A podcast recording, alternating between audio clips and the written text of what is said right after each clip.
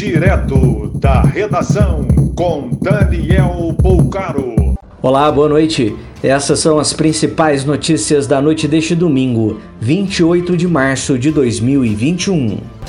O Rio Grande do Sul está há 27 dias com UTIs operando acima do limite. Só em Porto Alegre, mais de 170 pessoas aguardam vaga.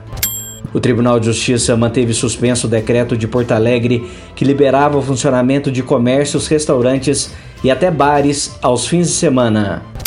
Em entrevista ao Correio Brasiliense, o general Paulo Sérgio afirma que o Exército se prepara para uma terceira onda da pandemia daqui dois meses. Expectativa do comércio de Fortaleza para o fim do lockdown a partir de segunda-feira, 5 de abril. Cartório para registro de mortes relacionadas à Covid-19 tem fila até mesmo neste domingo no centro de Belo Horizonte. Duas novas remessas de insumos para a produção de 12 milhões de vacinas da Oxford na Fiocruz desembarcaram neste domingo no Rio de Janeiro.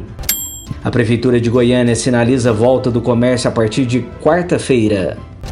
Previsão de recebimento de 11 milhões de doses de vacina pelos estados nesta próxima semana. A transmissão do primeiro GP de Fórmula 1 da Bandeirantes durou 5 horas e meia, inclusive com pré-corrida de 3 horas.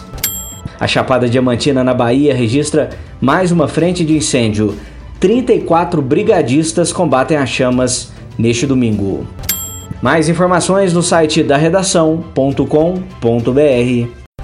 Você ouviu direto da redação com Daniel Bolcaro.